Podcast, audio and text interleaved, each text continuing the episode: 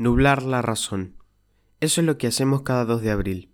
689 almas golpean a la puerta para hacernos recordar todo lo que se nos fue en aquella utópica épica que nos inventaron 39 años atrás. Hace unos días decíamos nunca más, pero por una extraña razón hoy no lo decimos. Me preocupa que el fondo de esta pequeñez que destaco sea muy oscuro. La tragedia debe evitarse. No se puede ni siquiera por un instante pensar que está o estaría bien repetir lo sucedido en aquellos meses. Cuando la crisis azota somos vulnerables. Cualquier receta parece la salvación. En 1982 nos vendieron el cóctel de populismo más nacionalismo. Lamentablemente lo bebimos hasta no poder más. A día de hoy, como adicto en rehabilitación, muchos recaen y se enorgullecen de aquella época y sueñan con dar victoria algún día. Mi mensaje no es alentador para aquellos. Mantener las heridas abiertas nunca puede ser el camino para sanar. Nuestra generación debe recordar esto como lo que fue, una absurda sentencia de muerte a la que llevaron a jóvenes como nosotros. Borrachos y mendigos agitaron un pueblo necesitado para perpetrarse en el poder. Seamos mejores, cerremos la herida. No podemos ser tan débiles para volver a caer en la manipulación de los incompetentes de turno. Si progresar es nuestro norte, cada uno de nosotros es el motor aceitemos nuestra atención y frenemos toda locura que nos quieran imponer. Basta de la complicidad con los mediocres. Hoy también es nunca más.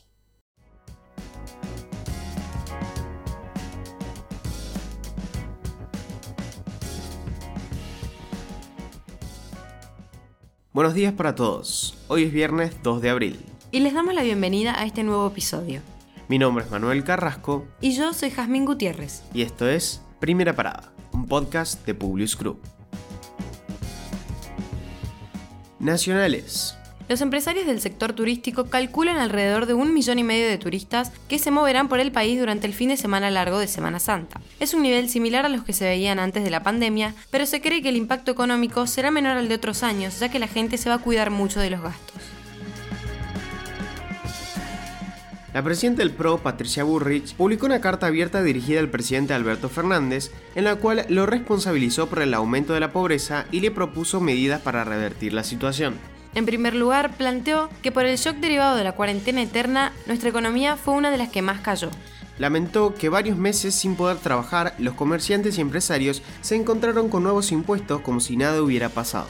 En tercer lugar, afirmó que la pérdida de un año de educación significa una pérdida de horizonte para las nuevas generaciones capaces de entrar al mundo del trabajo y del emprendedurismo.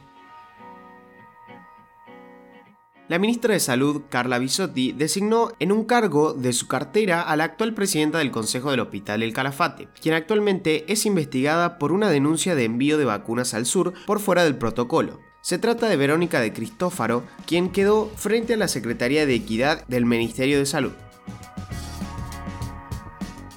En la Casa Rosada crece la intranquilidad frente al impacto de la segunda ola de coronavirus y asumen que después de las Pascuas, si los casos siguen aumentando, podrían profundizar las restricciones. Frenar la situación y romper ese aumento solo se puede hacer con una cuarentena estricta, medida que por el momento no está en evaluación.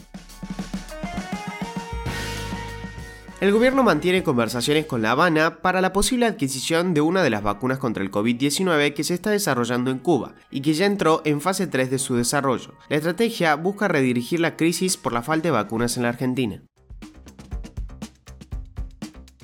Internacionales. Una planta que fabrica dos de las vacunas contra el coronavirus en Estados Unidos combinó accidentalmente los ingredientes de las mismas, arruinando alrededor de 15 millones de dosis de Johnson Johnson. Las autoridades federales atribuyeron lo ocurrido a un error humano. Como consecuencia, la Administración de Alimentos y Medicamentos suspendió futuros envíos del inoculante mientras investiga lo sucedido. El gobierno de Chile anunció que volverá a cerrar sus fronteras durante el mes de abril para tratar de contener la pandemia. Los viajes al exterior estarán restringidos durante todo el mes, tanto para chilenos como para foráneos residentes en el país, y solo se podrá salir mediante una autorización extraordinaria por motivos urgentes y calificados de carácter humanitario y tratamientos de salud o gestiones imprescindibles para la marcha adecuada del país. Las acciones estadounidenses subieron a máximos históricos este jueves impulsadas por los paquetes de estímulo en la mayor economía del mundo que alimentaron el optimismo sobre la recuperación mundial. El presidente de Estados Unidos presentó un plan de gasto por 2 billones de dólares, el cual impulsó la suba. Google anunció más de 100 nuevas funciones basadas en aprendizaje automático que llegarán a Google Maps en 2021. Ahora permite recorrer interiores con un sistema de realidad aumentada. También anunció la incorporación de una nueva capa meteorológica que permite reconocer la temperatura, el tiempo y la calidad del aire del lugar al que te diriges de antemano. Desarrolló un nuevo modelo de trazado de rutas que calcula el recorrido con el menor consumo de combustible para que los usuarios puedan reducir su huella ambiental. Ahora sí, los despedimos por hoy. Gracias por escucharnos. Comparte este episodio con tus amigos. Esperamos tus sugerencias en nuestro Instagram, publius.com.ar o en nuestro Twitter, publius-group. Los esperamos la próxima semana en un nuevo episodio de Primera Parada. Que tengan un muy buen día.